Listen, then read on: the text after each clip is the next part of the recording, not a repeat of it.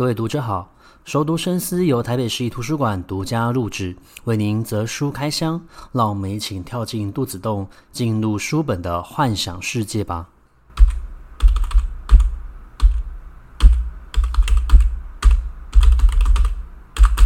欢迎回到熟读深思。那么今天的节目，我们将继续介绍徐政甫的《驯羊记》。那徐政甫的《驯羊记》，它其实是一个非常特别的小说。其实它是结合他自己个人的真实经验，前往西藏去做一个所谓生态观察、雪豹的一个旅行经验。那将这些经验呢集结起来，那透过小说的一个文字方式去做表现。那在《驯羊记》里面呢，还有《驯羊记》，也就是一个呃同名的虚构文学。那但是这个虚构文学呢，非常的真实哦。因为我在第一次读的时候，还误以为确实就是有这一个日本的修行者所留下来的一个文字记录。在里面呢，他以他讲了一位日本修行人，叫做羽田川惠海。那羽田川惠海呢，他是一位修行者，他前往西藏修行佛法，在。呃，二次大战结束，然后也在所谓的一个国民党迁到台湾来之后呢，他还继续留在西藏。那这个时候的西藏已经进入到共产党的一个统治了，但是因为共产党他们本身是没有所谓的一个宗教信仰的，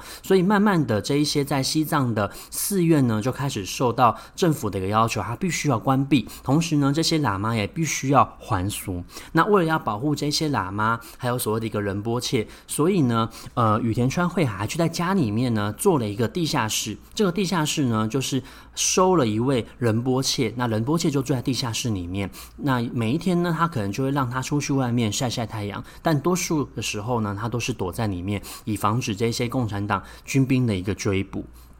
那由于呃政府体制改变的一个关系，所以他们也只可以小声的诵念佛法，甚至呢也没有办法在家里面去悬挂达赖喇嘛的一个画像。那透过羽羽田川惠海的这一本《驯羊记》呢，可以看到在后来经历过所谓的一个呃游击军队与军队的一个对峙，那甚至也包含了在进入到文化大革命之后，对于当地喇嘛还有寺院的一个伤害，那直到了所谓的一个结束为止。那一刚开始，其实我在阅读的时候。我真的误以为有《驯羊记》这样子的一部真实作品，直到后来去查一些文献资料，才发现，其实所谓的羽田川惠海呢，他就是日本的一位呃作家，也是一位呃对于西藏非常有名的一个呃研究的一个旅行家，叫做河口惠海。他当时候呢，其实真的有写了一部叫做《西藏旅行记》，只不过这一部作品呢，它真的是算所谓的一个游记，也是确实非常深度的去记录西藏当地的一个人文状态。那徐政甫他在创作的时候呢，就是把这样子的一号人物经过转化，然后转变成了他在小说里面创作的一部分哦。那《驯羊记》其实它大概就是在描写他参加所谓的一个生态观察队。那在中半段的时候，他引用了这一部同名的《驯羊记》来当做他的一个小说文体的创作。在最后又再回到了他自己的身上哦。那今天呢，我们要介绍另外一本是记录西藏从呃一九三零年代，甚至是更早以前，他们被称之为吐蕃，带出了一点当时候过去的一个历史。那直到进入到一九三零年代、一九四零年代，然后经历过所谓的一个文化大革命，到近代这些藏人的一个生活。那这个作品呢，它是属于报道文学，是由美国的记者芭芭拉·德米克所创作的《吃佛》。那我们在上一集节目有提到，其实芭芭拉·德米克在台湾最有名的一部作品呢，是我们最幸福——北韩人民的真实生活。那是否呢，也可以算是另外一本他的一个代表作。它主要是记录藏人的一个生活。除了进入到拉萨去做采访之外，其实他也进入到呃流亡在印度的西藏流亡政府去采访这些没有办法回到中国的一个藏人，他们当时候的一些经历。那么由于这个书里面其实聊到非常多的藏人哦，但是其中有一位呢藏人是我印象特别深刻的，他其实是在呃西藏。有一个叫做阿坝县，阿坝县其实有一个王国，那她是这个王国的公主。那呃，这个公主为什么现在会在印度呢？其实是有一一段经历的。在她的小时候，确实也是居住在宫殿里面。但是在一九三零年代的时候呢，他们的家族其实就有遇到所谓的一个红军，红军就是共产党的军队。那当时候其实已经是进入到所谓快要介入。二次大战了，所以其实共产党跟国民党其实是有战时谈和，然后一起去对抗日本人。那这个时候的共产党人其实是已经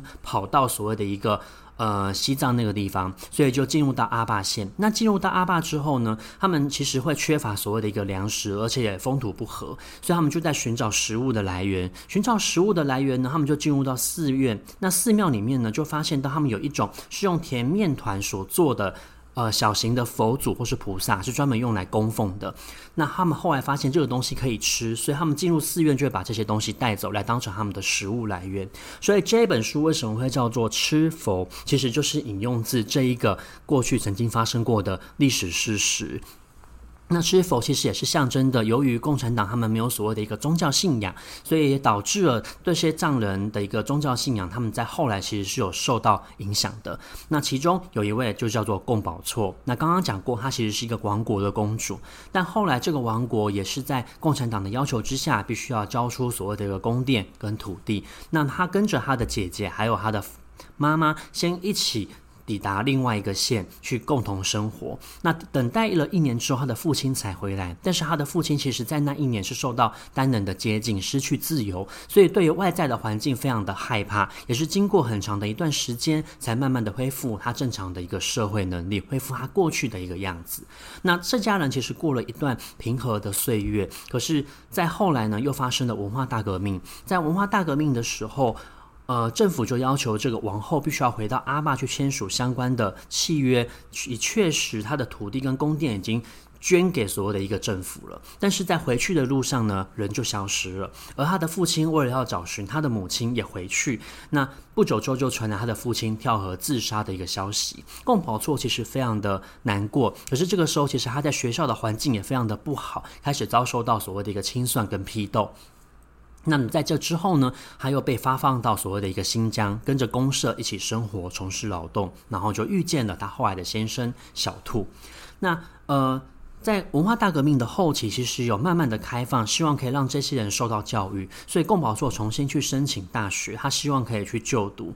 但是由于他的阶级的一个关系，所以就会一直被这一些学校拒绝入学。那最后他选择是先跟小兔结婚，在结婚之后，他们就回到了阿坝去看他过去的一个生长环境。可是回去看的时候，他就发现物是人非，有很多的建筑物已经拆除掉了。那么整个阶级的环境也都跟以前完全的不同了。那由于他有遭受到所谓的清算跟批斗，所以他一直希望不要暴露自己的一个身份，但是没有办法，还是要去到所谓的。的一个公所，不料去到公所之后，其实受到大家的欢迎。那欢迎他的这些人，有些人是过去居住在他们宫殿里面的这一些仆人，也有一些是管家，还有跟着他父亲一起打仗过的军队的这些士兵官，都纷纷来与他相见。那么在这个相见过程之中，当然也体验到了一些呃这些认识的人的一个温情。可是其实对于贡宝措来说，他有一个更大的打击，是他发现他自己忘记藏语要如何说了，同时他不了解自己的文化。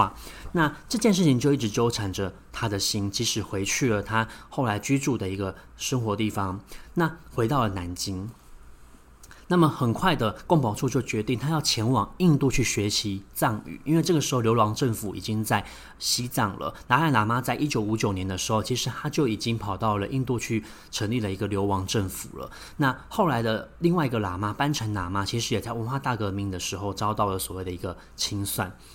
那后来呢，贡保措就决定要去印度，可是去越过边境的这件事情非常的困难，所以一度想要放弃。但某一天呢，他就梦到了一只孔雀，然后这一个孔雀呢就指着西方。那因为孔雀在藏传佛教里面，其实它是有非常呃。代表希望的，甚至是跟所谓的一个佛祖是相关性，它有一个很大的一个权高崇高的一个地位存在。所以贡宝说获得到了信心，他决定继续往西方移动。等到他终于抵达了印度的时候呢，一九八九年的天安门事件发生了，所以他再也没有办法回去中国，只好待在流亡政府，帮忙做一些中文汉语的一个翻译，同时去审视这些国际的一个函函跟文件。那直到后来，他才跟他的。丈夫在印度终于能够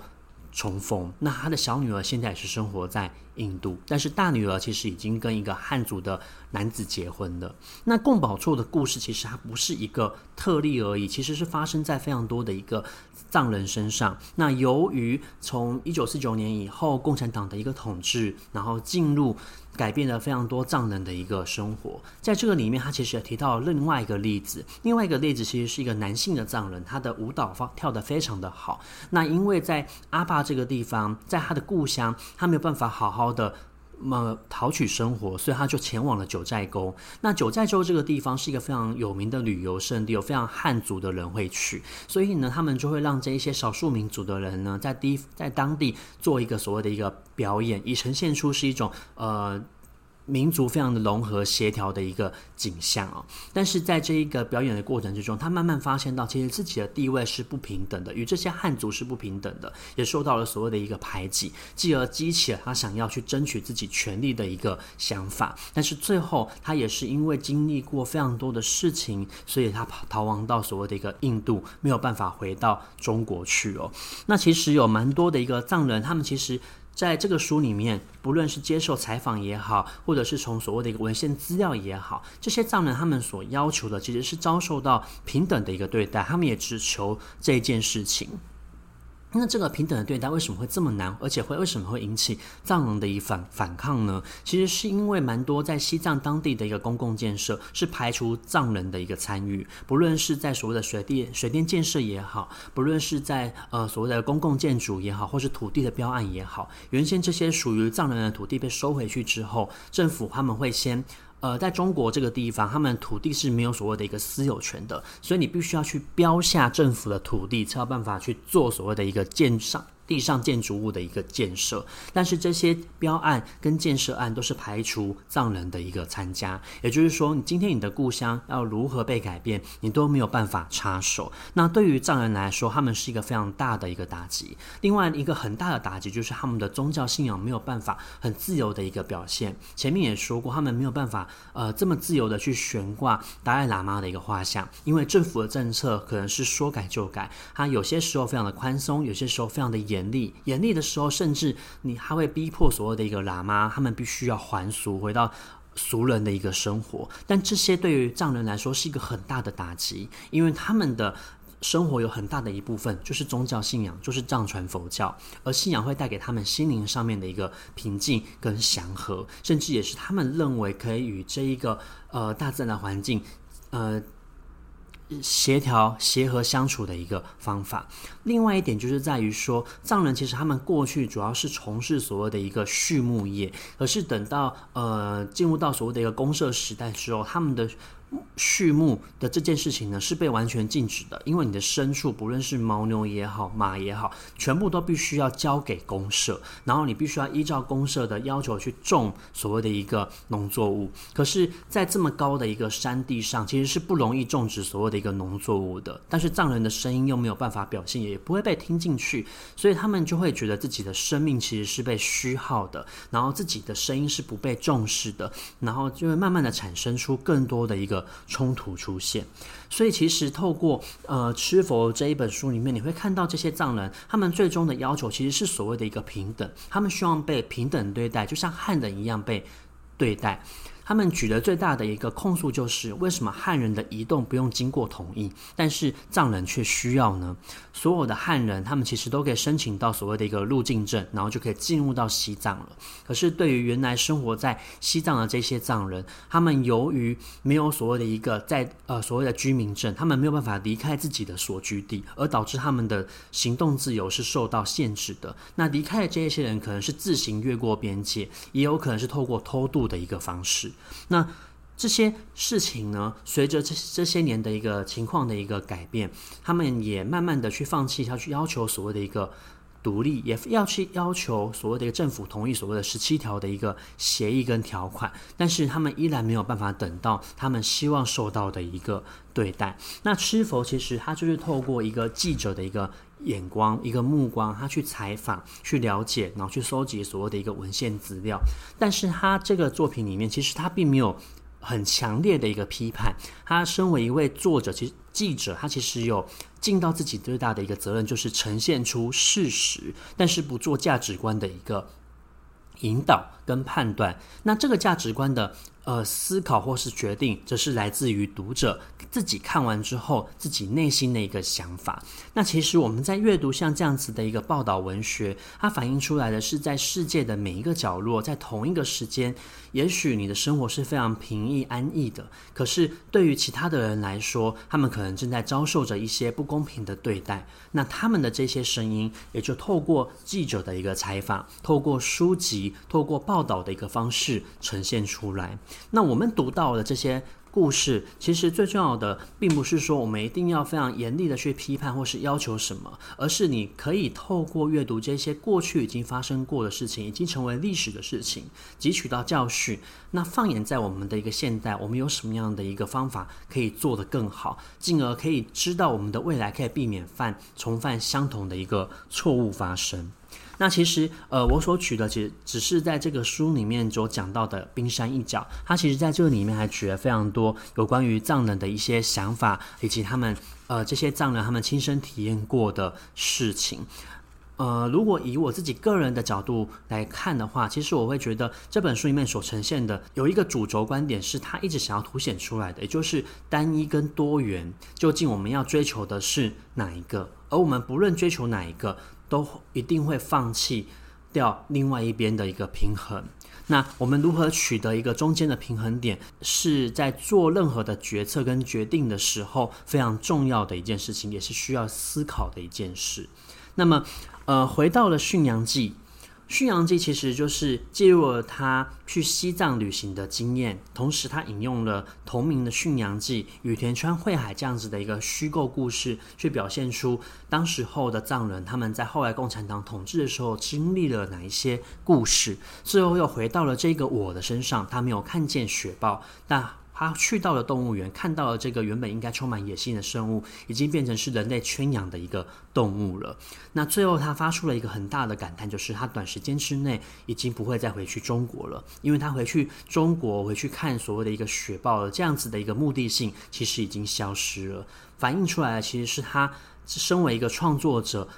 的一个不安，以及他所看到的这些事情之后的一个对于所谓乌托邦的一个存在的一个幻灭。那同样的，在《吃佛》里面，其实还有访问到这些藏人，他们现在的一个想法，其实他们无非就是希望可以好好的生活，甚至希望可以回到中国去探望他们的亲人，回到他们的故土。因为对于所有的藏人来说，他们有一个很大的希望，就是可以受到一个完整的佛教葬礼，同时也希望自己可以回到西藏，然后落叶归根。那但是他们这样子的一个心愿，在他们的有生之年，他们不知道有没有这个机会可以完成。